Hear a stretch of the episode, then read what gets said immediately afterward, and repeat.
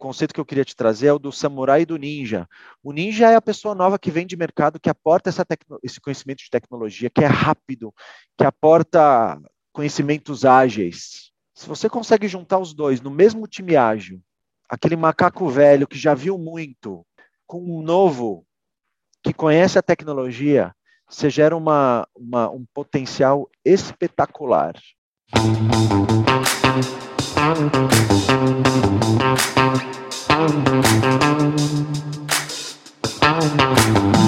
Fala pessoal, sejam muito bem-vindos a mais um Cell Talks, a dose semanal de tecnologia para vocês. Meu nome é Eric Beraldo e hoje eu quero falar um pouco a respeito de metodologias ágeis e a mudança de cultura nas empresas. E para me ajudar justamente a conversar um pouco a respeito disso, para trazer um pouco de insights, é, uma pessoa que já vem trabalhando há bastante tempo com metodologias ágeis, eu trouxe aqui José Carlos Pires. Fala, José, tudo bem contigo? Tudo bom, Eric. Obrigado pelo convite, um prazer. Ótimo, muito obrigado. Eu que agradeço aqui por você estar com a gente. É, o José é diretor global de TI e head de gestão de projetos na Sanofi. Bom, para quem não conhece a Sanofi, a Sanofi é uma empresa do segmento farmacêutico, é uma gigante do, do segmento farmacêutico, criada ali na França, já está em mais de 100 países e só no Brasil já está desde 1919, quer dizer, praticamente uma empresa brasileira de tanto tempo que já conhece o Brasil e já está aqui com a gente. Então é um prazer ter você aqui, cara. O José já está bastante tempo na Sanofi, antes da Sanofi esteve na BASF, em ambas as empresas ficando bastante tempo, permanecendo lá e ajudando seus times no crescimento. E hoje, é, conversei um pouco com ele a respeito de metodologias ágeis, eu acho que, é, a gente estava até conversando aqui um pouco antes de iniciar o nosso bate-papo, a gente, a, a gente acredita que grandes, que as empresas já têm, ou pelo menos já trabalham de forma é, ágil, pelo menos algumas empresas, sem saber que está trabalhando de forma ágil né? É, só que hoje a gente vai trazer justamente a, a ideia de que é possível, com ou através das metodologias ágeis, a gente mudar a cultura de uma empresa, e é isso que a gente vai debater aqui hoje. Para começar aqui o nosso bate-papo, é, José, eu queria te perguntar o seguinte: bom, é, a gente entende que grandes empresas são feitas de processos mais burocráticos, que muitas vezes são morosos, né? Por natureza. É, agora a gente falando um pouco das metodologias ágeis, que pregam aí a velocidade, é, a resiliência e a entrega, como é que a gente consegue, levando-se em consideração é, a, razão de ser desse tipo do Agile, como é que a gente consegue implantar esse tipo de metodologia em empresas grandes, empresas enormes que a gente sabe que possuem processos mais morosos, processos mais burocráticos. É possível? A gente começa isso aos poucos. Como é que você fez aí com seus times na Sanofi, na BASF e nos seus outros, nas suas outras experiências, cara? Legal, Eric. Bom, então, é, é, a questão da agilidade começou já há bastante tempo na indústria da tecnologia, é, tentando, como você falou, desburocratizar um pouco a forma com que os, os softwares são desenvolvidos, né? Mas mais do que qualquer coisa, né, como a, com a evolução da, da questão da agilidade, a grande questão que a gente coloca é, é, falando de, de ágil é o foco no cliente. Essa primeira questão, um princípio muito básico, que, que os americanos chamam de customer centricity. Colocar o cliente, de, o cliente de fato no meio. A gente não está falando aqui de tirar pedido e fazer tudo o que o cliente quer, mas colocar os sapatos do cliente para construir produtos que que o atendam da melhor forma possível. Então, essa é uma questão básica. Quando a gente fala de agilidade, Eric, daqui para frente, essa questão da, do foco no cliente permeia tudo que a gente discutir. O segundo ponto muito importante, que é chave, é a metodologia, metodologias ágeis tentam trazer valor para o cliente que está no centro de forma rápida, de forma mais rápida possível. Quando a gente fala de entregas longas, né, os clássicos projetos em cascata, waterfall. A gente faz um grande planejamento, uma execução muito longa para um produto ser pronto e entregue lá no final, depois de vários meses, ano, anos até às vezes. O ágil tenta fazer entregas intermediárias e cada uma dessas entregas traz, tenta trazer valor para o cliente o mais rápido possível. Então, nesse contexto, essa é a realidade de qualquer organização. Né? Se a gente pensar como eu levo valor para o meu cliente, como eu consigo rapidamente entregar o famoso MVP, o Minimum Viable Product, né, produto mínimo viável, para garantir que qualquer entrega que eu faça, e preferencialmente que elas sejam frequentes, traga valor. Né? Então, é, é, a realidade qual é, Eric? Que com a transformação digital, todas as empresas estão sendo afetadas pela, pela revolução da tecnologia de forma mais ou menos agressiva. Algumas de forma absolutamente agressiva, outras de forma mais lenta. A própria Sanofi, no caso, é uma indústria farmacêutica. Se nós pensarmos nisso, é uma indústria bastante tradicional, indústria com mais de século, que no final das contas desenvolve drogas, tratamentos para pacientes. Aí, ah, qual é o impacto da tecnologia nisso? Pode ser o mais diverso possível utilização de dados para fazer melhores tomadas de decisão em que, em que pesquisa desenvolver. Um conceito que nós chamamos de uh, uh, real world evidence. Você conseguir, através das redes sociais e de outros meios, descobrir o efeito das suas drogas em tratamentos de cliente de forma real, usando dados. Uh, a gente tem outras questões como competidores não tradicionais da indústria farmacêutica, Google, Amazon, Microsoft, que já anunciaram investimentos no, no setor de saúde e que eventualmente no, no, futuro próximo vão ser competidores nossos e a gente não sabe dizer às vezes nem como. Né? Então a, a transformação digital, mais do que a questão da agilidade em si, tem afetado diretamente os negócios. Há quem diga que uh, qualquer negócio vai ter um componente de software na sua cadeia de valor, mais cedo ou mais tarde. Né? É uma questão que não tem como escapar. Então, nesse cenário de tanta revolução, né, de tanta mudança, em que a digitalização gera tanto impacto, adotar métodos ágeis, com esse mindset que eu te falei no começo, cliente no centro, trazer valor para o cliente, o mais rápido possível e que toda vez que eu interagir com o cliente, que eu entregar um produto, esse produto já gere valor, é algo que toda empresa tem que olhar com muito carinho. É, é, eu acho que você falou um ponto fundamental que eu, é, o que se ouve muito falar realmente nos últimos, pelo menos alguns anos, é ter o cliente como foco, o cliente no centro. E muitas empresas não tinham isso. Muitas empresas pensavam em desenvolver as coisas primeiro para ficar bom para elas, ou seja, sem pensar no cliente. Ok, aquele produto que eu estou desenvolvendo é bom para mim, mas pode ser bom para você, não é bom para o seu produto final, para o seu cliente final, para o seu usuário final. E levando-se em consideração esse contexto, que colocando o cliente na frente, você falou justamente sobre desenvolver valor para o cliente, o que é absolutamente fundamental. É, eu, eu posso estar muito errado, mas pelo menos quando você adota um tipo de metodologia como as metodologias ágeis, você tem condições através do MVP, como você falou, do cliente ir junto com você na jornada de criação do, do produto, não? Totalmente, Eric. É, esse é um dos grandes valores. Ah, ah, nesse princípio de levar valor ao cliente o mais cedo possível, o cliente entra em contato com o seu produto muito cedo. Então isso gera um feedback loop, né? Isso gera um feedback muito claro, imediato sobre o seu produto. Você consegue, você mantém se aberto aos feedbacks do mercado. Isso te dá um, uma possibilidade de reagir, mudar eventualmente a direção que você vai, tornando o seu produto mais relevante. A Amazon é craque nisso, eles fazem isso com muita frequência.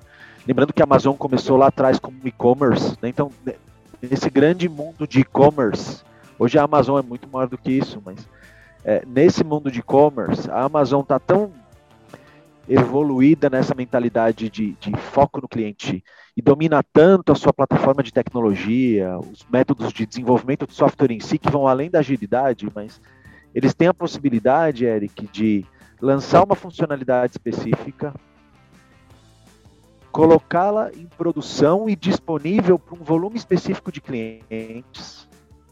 Imagina, é, mulheres de 40 a 47 anos uh, no país A, B e C que comprem em média duas vezes por mês com um ticket médio de 45 dólares. Eles têm tanta capacidade de segmentar o seu cliente, conhecer o seu cliente, eles dominam tanto sua plataforma que eles pegam pequenos componentes, então, colocam em produção só para aquele grupo específico. Ninguém sabe que aquilo, tá, que aquilo existe. Eles coletam os cliques, o interesse do cliente, feedbacks formais, se teve, se, se aquilo gerou vendas de fato ou não, e conseguem imediatamente trazer isso para o seu produto. Né? Então isso é, é, é, fantástico. Quanto mais cedo seu produto entra em contato com seu cliente, mais, mais cedo você sabe se ele está gerando valor. Teve um ponto que você falou que eu acho que ele se encaixa com outro conceito importante que é o de long tail. Né?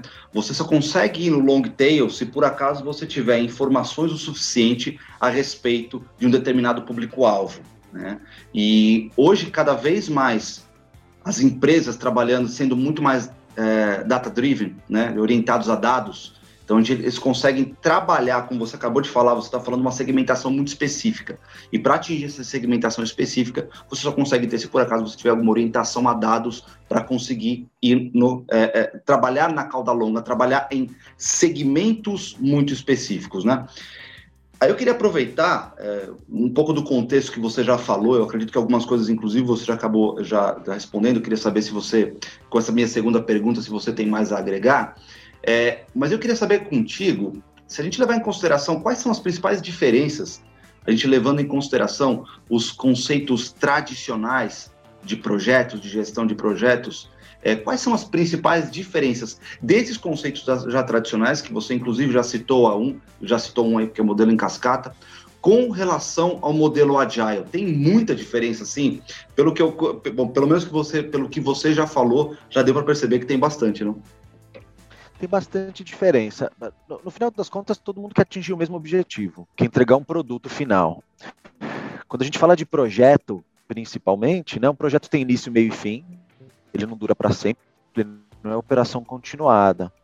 Você define um escopo muito claro, e no método tradicional, no waterfall, você tenta o mais cedo possível encontrar o, o, o design perfeito para o seu produto ou o plano perfeito para o seu projeto e depois você executa esse plano e tenta implementar essa visão de produto por um período muito longo, que podem ser meses, ano até, até o seu produto estar pronto.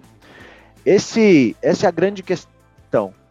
Pode acontecer porque eu não sei, Eric, mas eu nunca vi um plano dar certo 100% na minha vida. A primeira coisa que um plano precisa para começar a dar errado é entrar em contato com o mundo real, é começar a ser executado.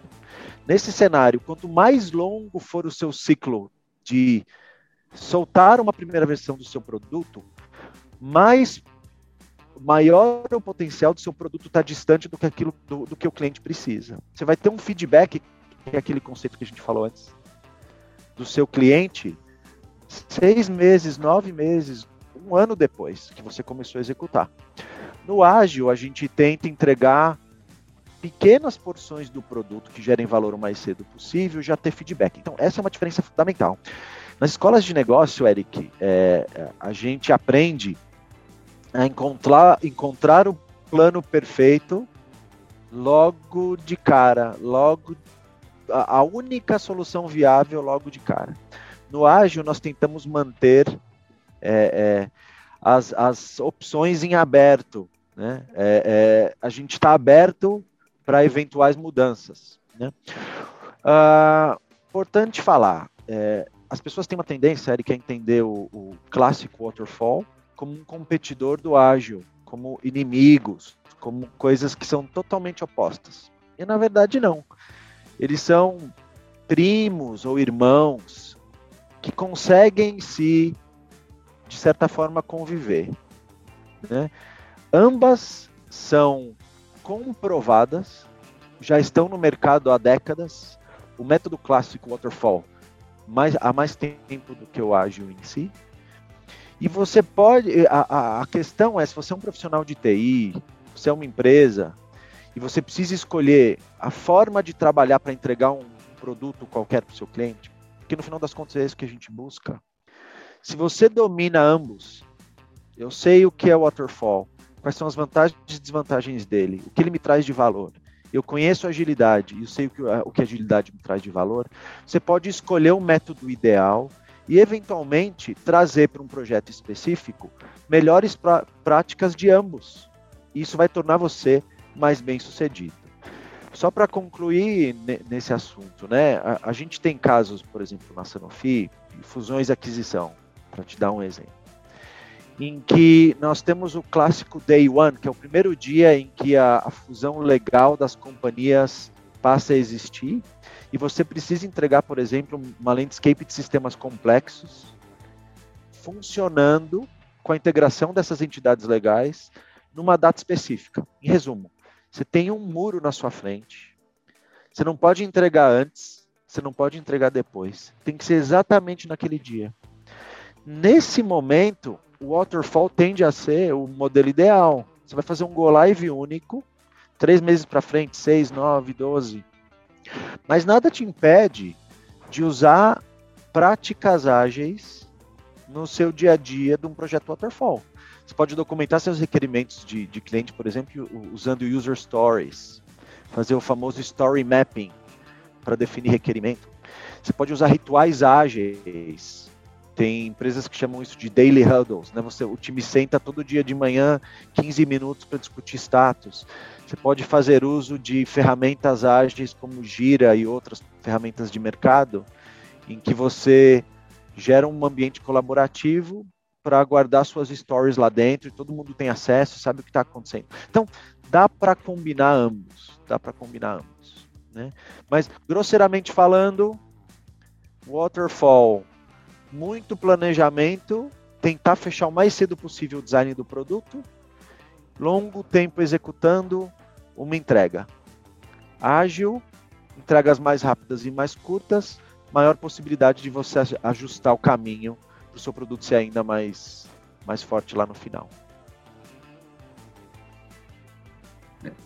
Foi importante isso que você falou, né? Porque quando a gente fala de metodologias ágeis, ah, não vamos mudar tudo para ágil, né? Vamos esquecer o que a gente tinha de metodologias anteriores e vamos simplesmente migrar tudo para ágil, vamos, vamos ser agile e é isso porque é o futuro, mas o, o importante, é, eu estava lendo alguns artigos a respeito justamente disso, que falavam justamente desse ponto que você acabou de dizer, que você não precisa, ou não deve, não é que você não precisa, você não deve desprezar as antigas metodologias, como por exemplo a metodologia em cascata, porque alguns projetos exigem isso. Alguns, alguns projetos vão exigir ter um pouco mais de cuidado em termos de é, é, processos mesmo. Né? Então, não abandonar, trabalhar como você falou, com parceria. Né? Se você precisa entregar valor muito rápido. Se você domina ambos, né, Eric? Desculpa te cortar. Se você Imagina. domina ambos, você está sempre na melhor posição possível para decidir o melhor jeito. Entende? É, é, você não fica cego a, um, a uma possibilidade. Né? O seu portfólio, uma empresa como a Ceal, a Sanofi, a gente executa centenas de projetos, literalmente. Você tem dezenas de projetos, centenas de projetos rodando em paralelo não vai existir uma bala de prata, né? Obviamente, a tendência hoje é que você faça 70%, 80% das suas entregas usando métodos ágeis. Mas pode ser que lá no meio tenha algum que o, clássico waterfall ainda gera valor. Então é, quanto mais você domina ambos, melhor você vai ser como organização. Né? É, show de bola. E agora você acabou de falar um ponto, você terminou com organização, que leva justamente para a minha segunda, para minha terceira pergunta, justamente sobre o ponto seguinte. Bom, o, o, o, as metodologias ágeis, elas vieram justamente é, do mundo de TI né? Você já utiliza muito isso porque é você é uma pessoa do mundo de TI. As metodologias ágeis vieram a partir do Manifesto Ágil, que foi lá criado, cunhado por volta de 2001 lá por 17 desenvolvedores da linha de TI, justamente para pensando um pouco mais no cliente e desenvolvendo o software com mais velocidade para oferecer valor ao cliente. Minha pergunta é o seguinte: é, uma vez que isso está tão é, é dentro da área de TI, é possível outros departamentos utilizarem esse tipo de metodologia e ainda mais, é, a empresa consegue viver é, a partir deste conceito, né? Não estou falando para desprezar waterfall, e desprezar outros processos. Mas é possível se colocar a empresa dentro dessa esfera que a gente tem as metodologias ágeis, tanto empresa quanto departamentos podem se utilizar mais desse tipo de metodologia fora o departamento de TI? Sem dúvida, Eric, é porque no final das contas todo mundo está gerando um produto que idealmente vai ser consumido por um cliente. Não interessa se você está rodando um processo repetitivo dentro da organização, ou se você está construindo o um produto em si, você é da área de marketing, de vendas, de customer experience, não interessa. Né? Se o seu produto final tenha ou não um componente de software, todo mundo quer levar valor ao cliente. E todo mundo pode se beneficiar desse princípio de fazer entregas mais curtas que já levem valor e já gerem um feedback. Né? Essa é a primeira questão. Eu tenho, sobre essa questão, eu tenho falado com colegas de mercado, empresas as mais diversas, em que a gente troca ideias sobre agilidade em times que não tem nada a ver com software. Tenho feito apresentações, pequenos treinamentos com, com empresas nessa linha. Né? Então é altamente possível. O segundo ponto, o, o ágil tem uma, uma, uma fortaleza muito grande, que é a da colaboração. Você traz pessoas com história, conhecimento, skills, capacidades para trabalhar num time multidisciplinar que normalmente é pequeno, 5, 6 a 12 pessoas, é o que costuma ser o tamanho máximo de um time ágil, em que cada um aporta o seu melhor com foco em desenvolver aquele produto da melhor forma possível, da forma mais colaborativa possível. Ninguém é chefe de ninguém, ninguém reporta a ninguém, as pessoas cumprem papéis, né? Então, esse, esse princípio de colaboração é muito forte, é muito presente na agilidade. Quanto mais colaborativo for o time, melhor o resultado vai ser. Então, isso quebra um paradigma antigo de que, por exemplo, para a área de TI, eu sou da área de TI, é onde eu consigo aportar mais. É, o, o, o, a área de TI vai lá tirar pedido do cliente interno, que entende que, que é o chefe, eu mando aqui, eu sou, eu sou um negócio, faça o que eu estou pedindo. É, e isso é altamente negativo para qualquer organização. Então a, agilidade, além de buscar ser rápido, levar valor para o cliente no curto prazo, ela tem um grande valor, que é trazer esses cérebros para trabalhar de forma colaborativa. E aí, para concluir sua pergunta, Eric, se imagina que eu e você desejemos decidamos iniciar uma startup essa semana. Você tem uma ideia de negócio, você me fala sobre ela, eu contribuo para essa ideia, a gente gera um processo criativo e a gente entende que podemos começar um, um negócio, desenvolver um produto qualquer. Qual é a nossa tendência? A gente vai começar pequeno, você vai trazer os seus skills, eu vou trazer os meus skills. Eventualmente a gente vai entender que precisa de um desenvolvedor de software, que precisa de uma pessoa com skill específico. E a gente vai trazer essas uma, duas pessoas a mais. Nós vamos trabalhar num time muito pequeno, em que cada um aporta o seu melhor, a sua bagagem, a sua experiência, para a gente gerar um produto mais rico. A gente não fica muito preocupado de que departamento essa pessoa vem ou veio. A gente está mais preocupado com a, com a contribuição da que, de, de cada uma dessas pessoas naquele grupo que vai desenvolver um produto.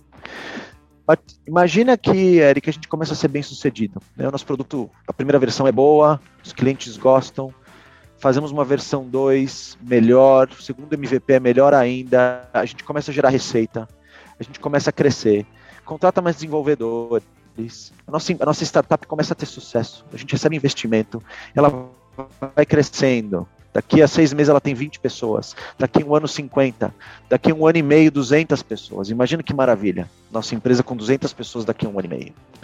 Chega uma hora, Eric, que esse modelo de que a gente chama de rede, que cada um aporta o seu skill, independente do, do de onde venha, uh, uh, ele não funciona mais. Você passa a precisar de departamento financeiro, departamento de RH, facilities, compliance. Você passa a precisar daquele da, da, da estrutura antiga clássica de uma empresa. E aí você acaba trazendo mais burocracia, mais processo. Isso é bom ou é ruim, Eric? Eu acho que é bom, porque isso mantém o negócio mais estável, deixa o negócio mais confiável para o longo prazo, né? mas você perde velocidade. Então agora vamos olhar o outro lado para concluir. E o contrário, imagina a Sanofi. A Sanofi é uma empresa de 100 mil funcionários no mundo, com planta, com pesquisa e desenvolvimento, com departamentos muito tradicionais. Faz sentido revolucionar tudo e fazer. Todo mundo agora só trabalha com agilidade? Muito provavelmente não, e não faz. Mas faz muito sentido a gente partir daquela premissa da startup que eu e você começamos. Pô, eu tenho que desenvolver um produto aqui específico. Ele gera baixo risco para impactar meu negócio aqui. Eu não, não vou deixar de operar, não vou parar de faturar, não vou parar uma planta de produzir. Mas por que, que a gente não atrai uma, duas, três, cinco pessoas, cada uma portando o seu skill para trabalhar num time não burocrático, um time ágil, que vai me permitir gerar esse produto. Então, a, cada modelo, as empresas tradicionais, assim como o modelo de startup, tem fortalezas. A startup um dia vai crescer e ela vai lidar com essa burocracia. E as tradicionais têm que entender que também é possível trabalhar de forma como uma startup para uh, uh, uh, produtos específicos ou desafios específicos. Os dois vão sempre coexistir. Você, como dentro da sua fala, você falou um, um ponto que eu achei importante, é, e aí você me disse se isso faz sentido.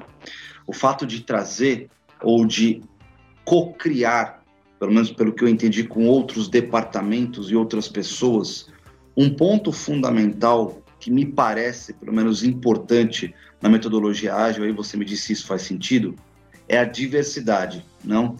Diversidade do ponto de vista, seja de gênero, seja de departamento, mas acima de tudo, ter pessoas diferentes dentro do time. Se a gente coloca, eu estou colocando, se a gente está colocando cliente como centro, se eu vou colocar todo mundo de TI, né, para criar ou desenvolver um determinado software e eu não tiver na cabeça a premissa do cliente, porque muitas vezes, com sorte, com sorte, o departamento de TI tem, mas se por acaso ele não tiver, quem que vai fazer o papel de cliente? Quem que vai verificar aquilo antes? A gente vai mandar sempre para o cliente, beleza. Então vamos entender que o cliente faz parte do processo criativo do produto, ele está inserido dentro daquele ecossistema. Ponto final. Agora, é, é, é importante sim, dentro deste processo de criação, a gente ter diversidade de pessoas? Tal, quanto, quanto mais diverso for o time, é, maior é a riqueza da troca, da colaboração, das ideias. Cada pessoa vai aportar e trazer uma, uma realidade diferente. É muito importante quando você monta um time ágil, Eric, ao mesmo tempo que você entenda quais são os skills que você precisa para aquele time ser bem sucedido. Ah, vou construir um software eu preciso ter um par de pessoas técnicas que consigam escrever software. Ah, eu preciso gerenciar cerimônias, cerimônias ágeis, eu preciso garantir que as, minhas, que as minhas reuniões sejam eficientes. Tem alguém que, que gera cadência e ritmo para esse time, para garantir que as entregas combinadas sejam feitas naqueles prazos, mesmo sendo entregas pequenas de MVPs. Para isso você precisa do tal do Scrum Master, que é alguém que consiga organizar e, e, o time e, e, fazer o time trabalhar de forma integrada. Você tem a pessoa que traz a visão do cliente, que é o Product Owner, o gerente de produto. Ele é o cliente? Não, ele não é o cliente, mas é a pessoa que representa o cliente dentro daquele grupo. Então, quanto mais diverso, sem dúvida, não, não há nenhuma dúvida, mais rico, mais valor você gera. Né? É, um time ágil, é, cada um tem um papel, mas todo mundo é muito aberto para a ideia do outro, para o desafio que o outro coloque numa conversa específica sobre como eventualmente uma funcionalidade do seu produto poderia é, se, se, ser desenvolvida. Há várias formas de fazer a mesma coisa. E para concluir, Eric, tem um conceito que eu adoro, que a, a, as empresas têm olhado muito hoje, é pessoas que já tragam uma certa bagagem tecnológica, que conheçam tendências e tecnologia. Né? Uh, então, profissionais que conheçam métodos ágeis, profissionais que, que tiveram nos últimos anos expostos a projetos que, que permitiram que eles aprendessem tecnologias novas, inteligência artificial uh, e, e, outras, né? Existem muitas tecnologias aí. É, é, esses profissionais estão muito valorizados. Mas esses profissionais eles chegam nas organizações e, e eles não conhecem a cultura da empresa, o histórico. Tem muitas boas razões porque alguma coisa é do jeito que ela é, né? É, é uma empresa como a Sanofi com, com décadas e décadas e décadas que conseguiu ser bem sucedida no longo prazo, com certeza ela tem muitas fortalezas, assim como fraquezas. Então, a gente não pode desprezar a cultura já existente. Então, por isso que eu acho que o conceito que eu queria te trazer é o do samurai e do ninja. O ninja é a pessoa nova que vem de mercado, que aporta esse conhecimento de tecnologia, que é rápido, que aporta conhecimentos ágeis, se você consegue colocar esse cara para trabalhar junto com o samurai, que é um cara que nem eu, que já tem barba branca, que já tem um pouco de cicatriz de guerra, que já passou por outras coisas, que vem eventualmente de uma outra geração, tem 45 anos, estou no meio da minha carreira, ainda tenho pelo menos mais 15 a 20 anos de carreira por aí. É, se você consegue juntar os dois no mesmo time ágil, aquele macaco velho que já viu muito, com um novo que conhece a tecnologia, você gera uma, uma, um potencial espetacular. As empresas têm bastante recentemente desprezado a turma que já está, a turma que tem 5, 10, 15, 20 anos de casa, privilegiando a moçada. Ambos são importantes. Para mim, esse é o grande desafio das eras de TI, esse é o grande desafio das organizações como ela usa esse capital interno, que são os samurais, e coloca-os para trabalhar junto com os ninjas que ela eventualmente traga de mercado. Vou levar esse conceito para a vida. Gostei. Eu não, não, não tinha ouvido falar, achei demais. Sinceramente, eu acho que. E é um ponto crucial, cara. Porque realmente. É, e, e aí, levando-se em consideração o que você falou, é, acho que acima de tudo, né, a gente tem pessoas dentro de um processo de agile que devem ser muito mais do que qualquer coisa um gestor de pessoas. Né? Muito mais do que qualquer outra coisa, o cara precisa saber entender é, as soft skills, as hard skills das pessoas para conseguir compor aquele time. Eu adorei esse conceito do e do samurai. Tá perfeito. Eu acho que realmente não tem como a gente desprezar o que foi construído. Aliás, as empresas são construídas em cima de cultura você tirar a base de sustentação de uma empresa, simplesmente ela vai perder a sua razão de ser. Então, você não tem que desprezar isso. É realmente como você falou, a gente tem que adaptar, são as pessoas mais antigas que têm aquilo como cultura, que conhecem a empresa, têm os, as suas hard skills, suas soft skills, que podem ser incorporadas e, e incorporar esses ninjas dentro desse ecossistema de criação. Cara, achei sensacional. Indo aí agora para a nossa última pergunta, você já deu uma aula a respeito de Agile, é, mas eu queria te perguntar, você teria mais alguma coisa ou mais algo para acrescentar ou aconselhar os gestores que pretendem inserir Agile dentro do seu dia a dia? Sem dúvida. É, é a gente trabalha nesse mundo de agilidade esse é um conceito que vem do, do que a gente chama de scale da Agile, que é quando você tenta fazer Agile em escala. Né? Como eu te falei antes, Eric, o, o ágil normalmente é algo para times pequenos, 5 a 12 pessoas. Agora, imagine que você está construindo um software ou um produto muito maior, que você vai ter 5, 10, 15, 20 times de 5 a 12 pessoas precisando trabalhar de forma sincronizada, integrada, usando metodologias ágeis. E cada componente que cada um gera em cada um desses vários times está sendo entregue com, esses, entregue com esses princípios de quanto mais rápido, melhor, gerando valor para o cliente. Eles vão ter que funcionar juntos num software futuro. Então, existe um, um, um, um framework de agilidade chamado SAFe, Scaled Agile for Enterprises. É um jeito de fazer Agile em escala. Lá, quando a gente fala de do, o papel do líder é fundamental. O líder tem que suportar o time, tem que entender que o time vai errar. Você não acerta de primeira. Lembra aquele conceito do que que vem das escolas de negócio é mais do que o waterfall, né? Da gente tentar achar o design perfeito logo de cara, o plano perfeito de saída. Isso é de negócio, não é de waterfall. Isso é a mentalidade que qualquer estudante de business sai de qualquer universidade. Né? É, o líder tem que apoiar esse time a errar, a acertar, a tentar formas diferentes. E aí a gente trabalha então com três princípios nessa no, no, no scale da Agile que eu te falei. Primeiro princípio é de purpose, propósito. É, se você conseguir trazer o time para entender o propósito daquele produto, como aquele produto vai fazer diferença na vida do cliente, e cada pessoa, como resultado disso, consegue alinhar seu próprio propósito ao propósito do produto e do time, você aumenta muito a motivação e engajamento. Segundo, conceito de mastery. Todo mundo precisa ter um desejo próprio, pessoal, de fazer as coisas com excelência. Então, o ideal é que a gente estimule isso dentro do time. Que as pessoas busquem que o produto dela seja maravilhoso, que elas tenham orgulho do que ela vai fazer, que elas se tornem melhores a cada vez que elas trabalham naquele time ágil. E o terceiro conceito que eu não sei se é o mais importante, mas é o que eu mais gosto, é o conceito de autonomia. Todo mundo gosta de autonomia.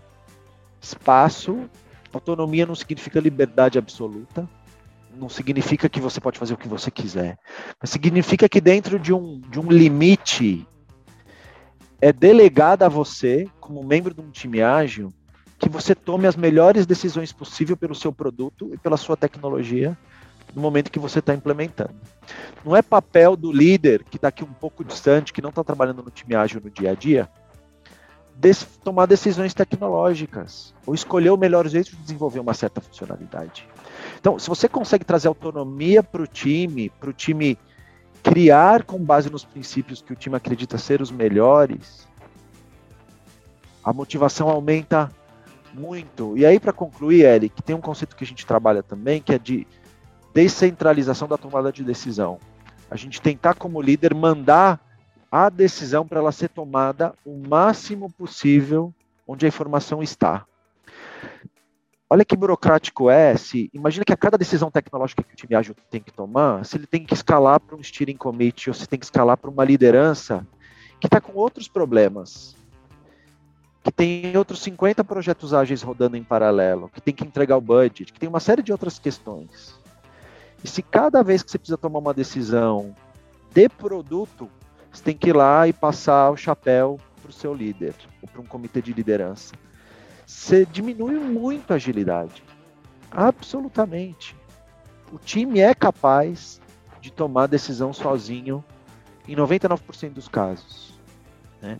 Então, descentralização da tomada de decisão, mandar a decisão para onde a informação está, desenvolver o propósito no time, o time entender o papel do produto para o cliente. Mastery, instigar no time um desejo de excelência. E autonomia são princípios muito importantes. Então, os líderes vão ter que entender que eles vão ter que apoiar o time na transição. O time ficou a vida inteira fazendo waterfall.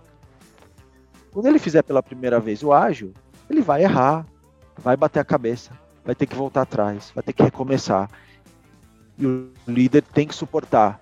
Se eu sou um líder e a primeiro, o primeiro desafio que meu time enfrenta, que faz com que eu ache que a coisa não tá boa, não tá bacana, eu já volto para o princípio antigo e eu acabo com a agilidade e tento trazer o time para o waterfall, eu não estou apoiando a transformação. Né? É, a gente diz que de tanto fumar cachimbo, a gente fica com a boca torta. Então, se acostuma a agir, trabalhar, fazer alguma coisa sempre do mesmo jeito, você vai ficar viciado naquele jeito de fazer. Então, o, o, os líderes têm que aprender que não é só da, aquele não é o único jeito. Os líderes precisam dar espaço para o time aprender um jeito novo. Isso aí, eu acho que um dos grandes problemas, talvez, eu imagino, para as empresas que são muito autocráticas e muito centralizadoras, complica mais, né? Porque você, muito, muito mais. Então você, o que você acabou de falar, é, que se resume a uma palavra, confiança. Você vai simplesmente confiar de que aquela pessoa ela vai entregar o que precisa ser entregue e que aquela pessoa tem o skill necessário para entregar o que precisa ser entregue. Então você vai confiar que aquela pessoa consegue estar dentro confiar. do seu time, né? É, isso Exatamente. é fundamental. É por isso que ele tá, né? Que todo mundo quer ter os melhores no time, né? E, e você tem que dar espaço para esse time executar. Né? Esse time tem que executar. Você supervisiona, você está em cima, você toma decisões de investimento, você continua presente. Mas o time tem autonomia. Saiu um livro da, da Netflix há pouco tempo, é, eles pregam justamente é, um ponto importante que o CEO prega, e isso para a empresa toda, que é investir na densidade de talentos. Né?